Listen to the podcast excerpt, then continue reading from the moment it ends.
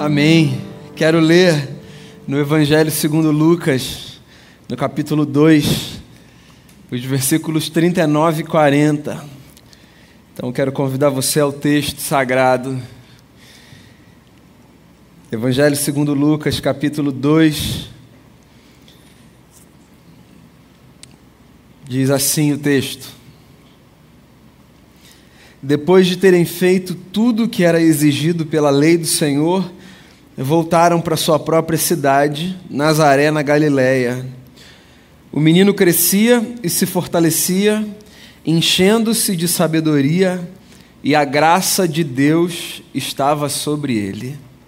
Depois de terem feito tudo que era exigido pela lei do Senhor, voltaram para sua própria cidade, Nazaré, na Galiléia, e o menino crescia e se fortalecia e se enchia de sabedoria, e a graça de Deus estava sobre ele. A gente passou o último mês refletindo, que não poderia ser diferente, sobre a chegada de Deus no mundo, o Natal de Jesus. Essa notícia maravilhosa do escândalo da graça, de um Deus que toma forma, habita entre nós, se faz um de nós. Tudo que a gente podia conversar sobre o Natal, eu imagino, a gente conversou.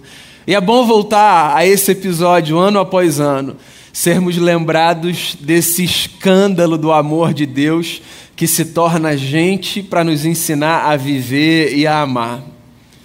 Mas é interessante porque passa-se um mês inteiro de reflexão sobre o Natal e parece que a gente dá um salto para um outro momento da vida de Jesus que já é um momento de uma vida adulta, de um homem feito, que já está andando pelas ruas das cidades ensinando, arrebatando gente para si, sendo ponto de controvérsia, de discussão.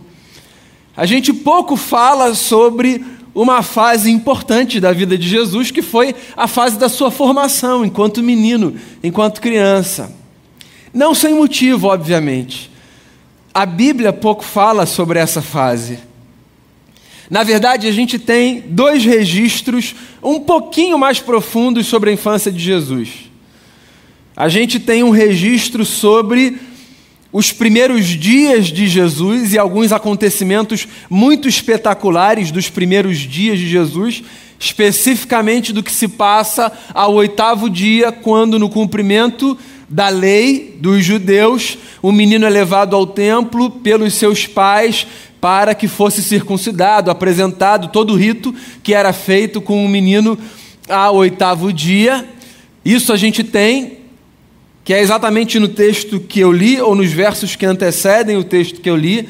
A gente tem o canto de Simeão, a gente tem o canto de Ana, ou a fala de Ana acerca do menino Jesus, e a gente tem um registro de uma vez que Jesus, numa caravana com a sua família, já vivendo de volta em Nazaré, mas tendo ido a Jerusalém também para cumprir ritos da sua religião, permanece no templo sem o consentimento do seu pai e da sua mãe, que voltam na caravana, um tendo a certeza de que o outro está cuidando, ou que alguém está cuidando do menino, até que num determinado momento se dão conta, depois de três dias de viagem, que o menino tinha ficado em algum lugar. E voltam e Jesus tem 12 anos a essa altura, e eles encontram Jesus no templo discutindo com os doutores. São os dois registros que a gente tem dessa vida intermediária, do que hoje a gente chamaria, pelo menos, de infância e de adolescência de Jesus. É pouca coisa. Razão pela qual muitas vezes a gente mais especula do que afirma, né? Mas vocês sabem que essas poucas coisas que são ditas sobre a vida de Jesus, elas já dão um pano para manga já são suficientes para a gente refletir, pensar, se inspirar, se espelhar. Por exemplo, esses dois versículos que eu li são versículos muito sucintos, que falam exatamente o que aconteceu com Jesus depois que eles voltaram para a cidade de Nazaré, na Galiléia, onde eles viviam. Lucas aqui é muito objetivo, mas ele fala quatro coisas sobre a vida de Jesus que me dão a sensação de serem suficientes para que a gente tome como um norte para a nossa vida. Nesses dois versículos que a gente leu, Lucas oferece quatro pilares que eu julgaria pilares fundamentais como modelo de vida para a jornada de qualquer pessoa. A gente está no primeiro domingo de um novo ano, o que significa que a gente tem a possibilidade de olhar para frente e, pelo menos na ambição, desejar: eu quero que 2022 seja assim. No último culto do ano passado, na sexta-feira, a gente fez um pouco isso, né? Eu, pelo menos, resolvi partilhar aqui 10 desejos para 2022. Pois então, se eu puder anexar outros à minha lista ou oferecer a você uma segunda lista, eu acho que esses dois versículos são versículos muito próprios para falar do que a gente precisa para a gente viver bem. O texto diz assim, ó, versículo 40: O menino crescia, se fortalecia, se enchia de sabedoria e tinha a graça de Deus sobre a sua vida. Quatro coisas simples mas sem as quais, pelo menos penso eu, a nossa vida não vai ser vivida no nosso melhor. Primeira delas, crescer. Jesus crescia. O que, do ponto de vista biológico, é autoexplicativo, muito natural. É o curso da vida, a gente cresce. A gente não percebe os nossos filhos, mas a gente vê os filhos dos nossos amigos, sobretudo aqueles que estão à distância e que às vezes têm a mesma idade dos nossos próprios filhos. E quando a gente se encontra com os filhos dos nossos amigos, a gente diz assim: nossa, como está grande, como cresceu. Essa percepção do crescimento é interessante, ela é muito relativa. Os nossos também estão passando pela mesma coisa, mas a gente não percebe, porque a gente está ali o tempo todo. Nós também crescemos. Só que o crescimento, porque ele faz parte do avanço da nossa vida, e eu estou falando desse crescimento biológico, dessa evolução do corpo, dessas mudanças pelas quais a gente passa, isso tudo que acompanha o curso dos dias e dos anos, o crescimento é tão natural a todos nós que nós não paramos para observar o fato de que crescer é uma grande dádiva. E aí agora eu não me refiro apenas a esse crescimento biológico. Eu falo de tudo aquilo que a força da palavra crescimento pode oferecer para mim e para você. A gente precisa crescer na vida. Todo mundo cresce num certo sentido, né? Mas nem todo mundo cresce num outro sentido. Tem gente que permanece numa infância eterna, que o pessoal chama de a síndrome de Peter Pan. Né? Deixa eu ficar desse jeito, infantilizado, pequeno.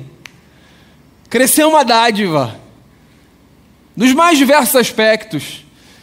Perceber que você cresce como indivíduo, como pessoa, nos relacionamentos que você vive, nos papéis que você ocupa, cresceu no trabalho, a sua amizade ganhou uma outra dimensão, você virou um amigo numa outra categoria. A gente precisa se empenhar para a gente crescer. Jesus crescia.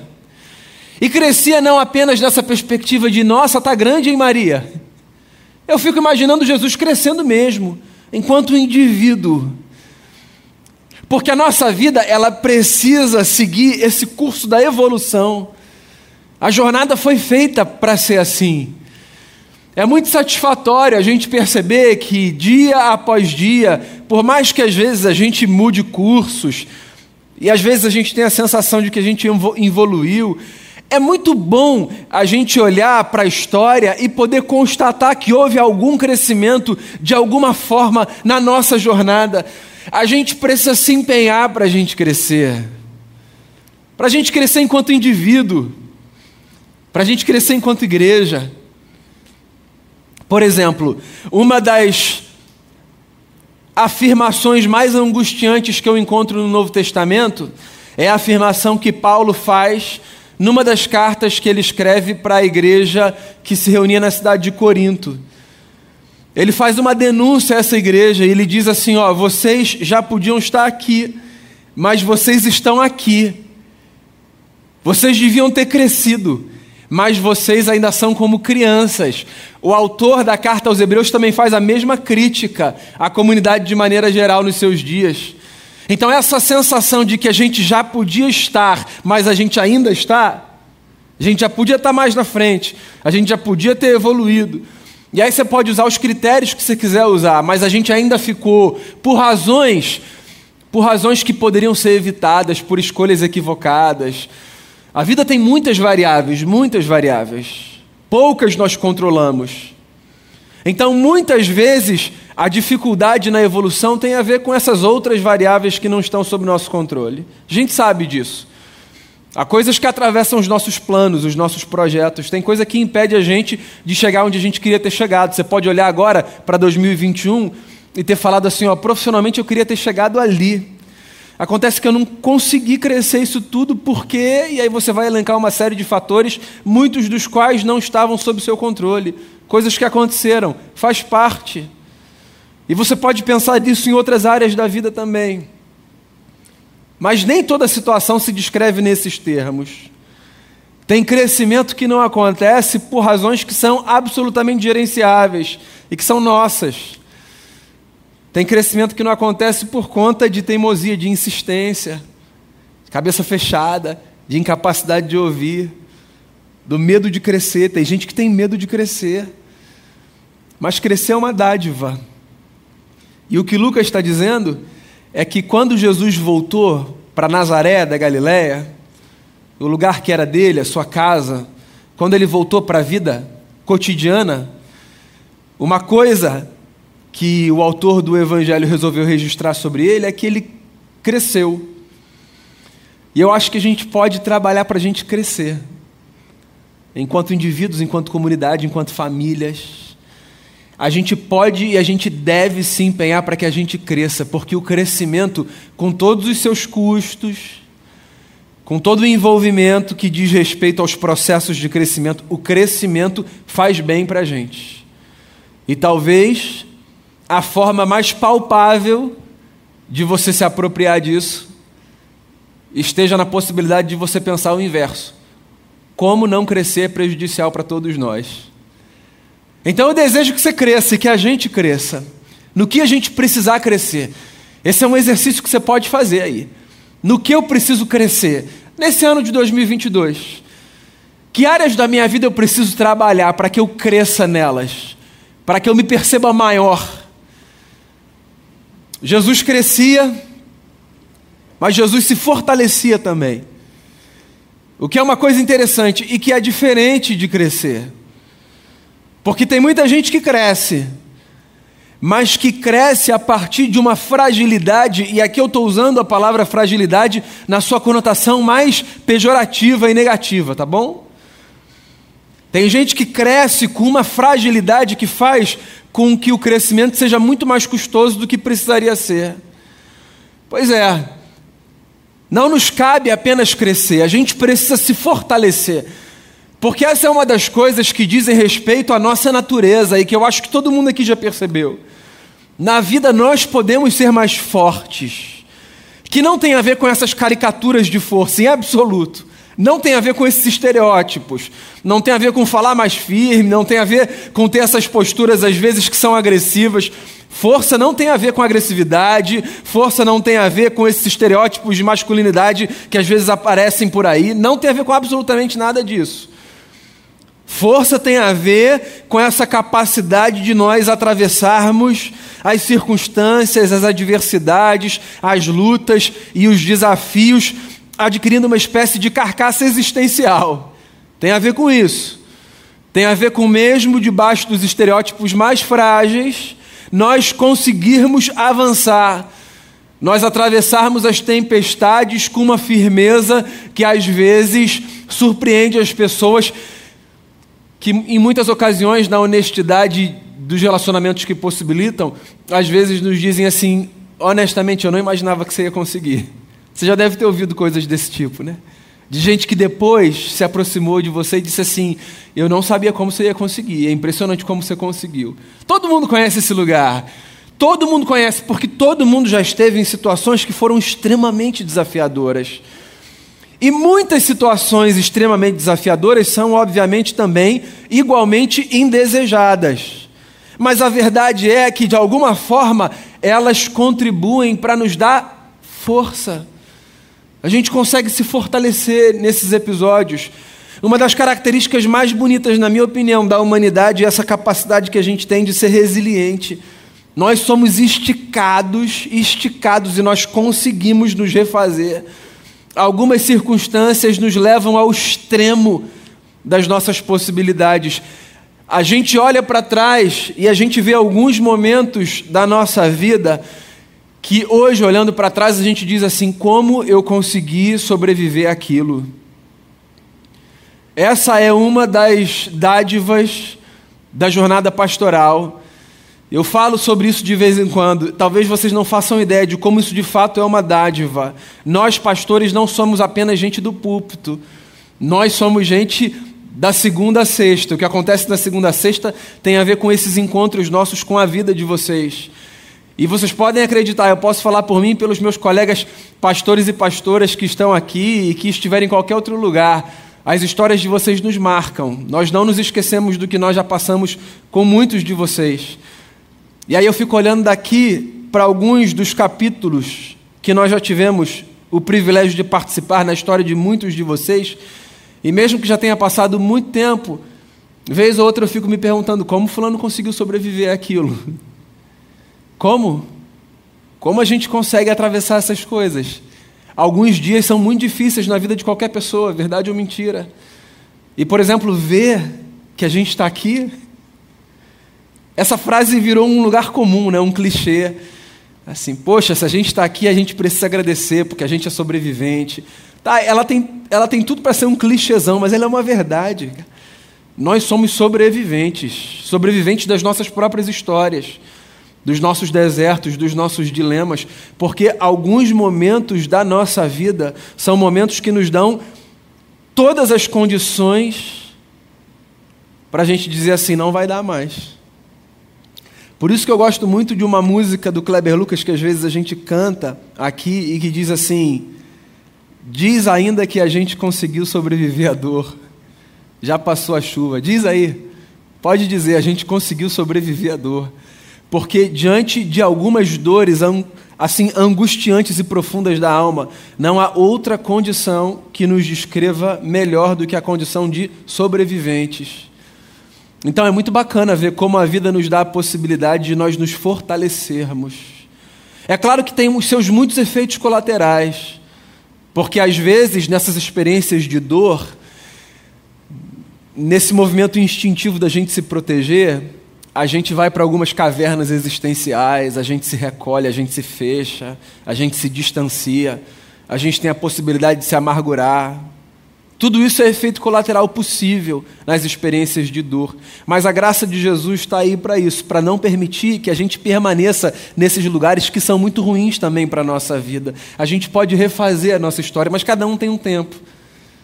Agora eu queria lembrar você, na vida, essas circunstâncias difíceis, elas podem ser instrumento nas mãos de Deus para a gente se fortalecer. E eu oro para que a gente não apenas cresça, mas para que a gente se fortaleça.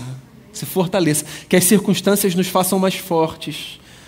Que não apenas as lutas, mas as conquistas, as vitórias também nos façam mais fortes nos façam amadurecer, que a gente perceba que a nossa força está num outro lugar que não apenas nos nossos músculos. Existe uma força muito mais necessária para a vida, que não é vista por aqueles que olham para os músculos que nós podemos carregar no nosso corpo, às vezes de forma mais intensa ou menos intensa aos olhos dos outros. Há uma força que está lá dentro e que movimenta a gente, que sustenta a gente, que nós, inclusive, que somos gente de fé, reconhecemos ser uma força que vem do alto, certo?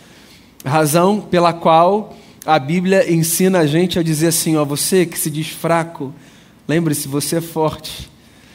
Sim, você que se percebe pobre, lembre-se, existe uma riqueza que você possui, que vem da graça de Deus que se manifesta todos os dias sobre a sua vida.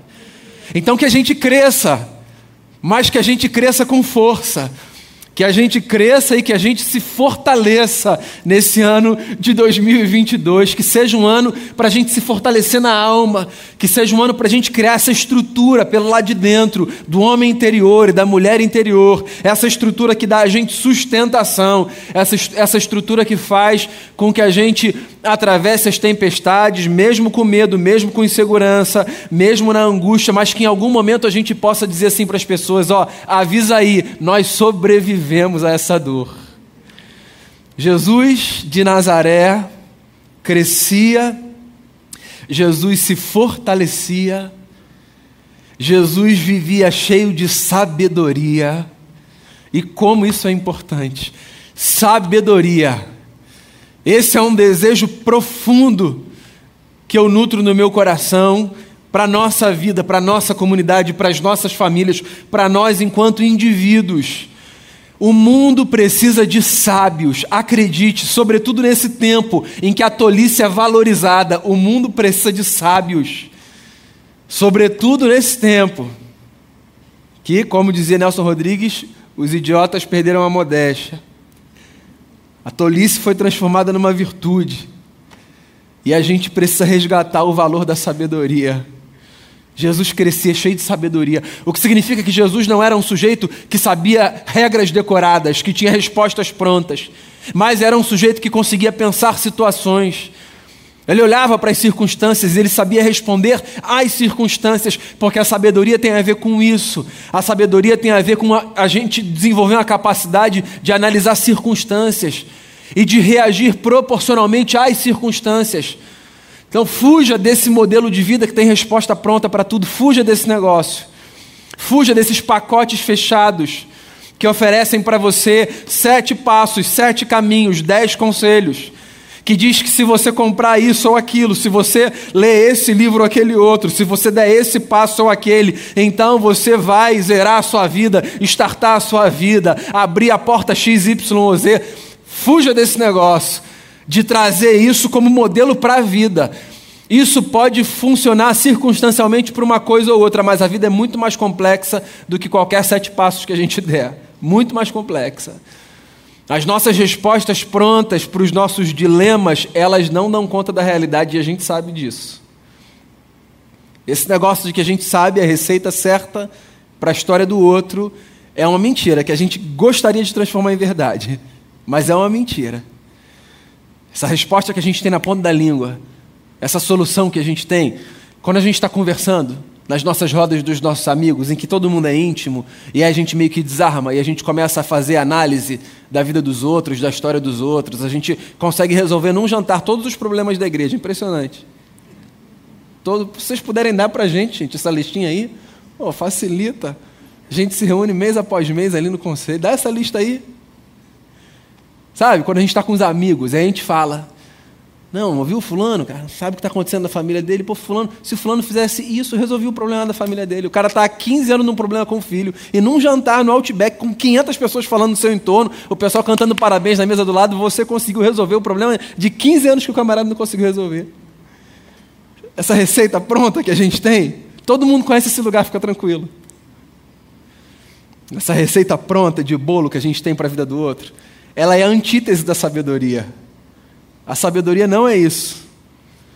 A sabedoria passa pela disposição de nós ouvirmos antes de falarmos e de nós lidarmos com o silêncio antes de procurarmos as palavras e de nós ouvirmos mais um pouco e de nós irmos a esse lugar de profunda sabedoria que é a Bíblia Sagrada e de nós ouvirmos a experiência dos cabelos brancos e de nós tirarmos as sandálias dos pés e assumirmos o lugar da humildade, que inclusive os que caminharam menos do que a gente têm lugar para falar, porque às vezes eles podem vir com olhares que são olhares que a gente não desenvolveu. A sabedoria, ela passa por essa experiência de nós buscarmos discernir Deus numa multidão de conselhos.